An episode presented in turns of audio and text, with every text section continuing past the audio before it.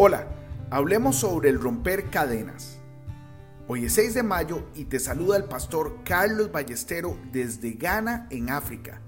Como todos los días, yo le oro al Señor para que ponga en nosotros un corazón puro y su presencia nunca, nunca se aleje de nosotros. En Romanos capítulo 6, versículo 4 leemos que como Cristo resucitó de los muertos por la gloria del Padre, así también nosotros andemos en vida nueva.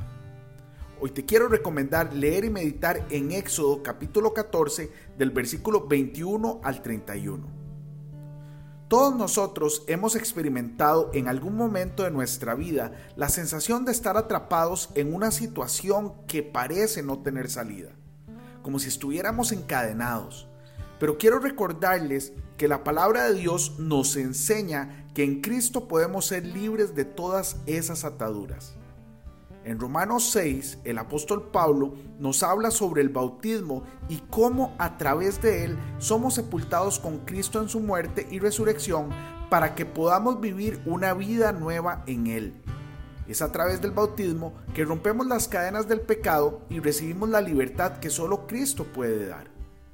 En Éxodo 14, Faraón es un modelo bíblico de Satanás, ya que al igual que Faraón, Satanás mantiene al pueblo de Dios en esclavitud y se niega a dejarlos ir. Pero al igual que los israelitas, nosotros también podemos romper las cadenas de Satanás a través del poder de Cristo.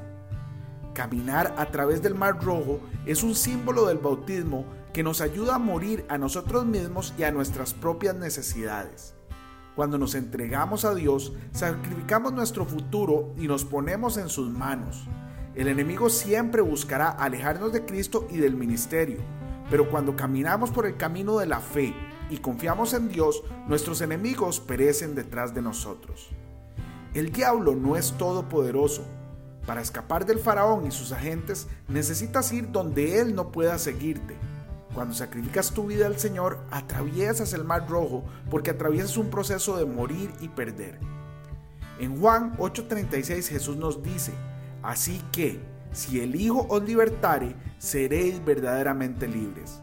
Recordemos siempre que en Cristo podemos romper todas las cadenas y experimentar una vida llena de libertad y propósito en Él. Hoy bendigo tu vida en el nombre de nuestro Señor Jesucristo. Amén y amén.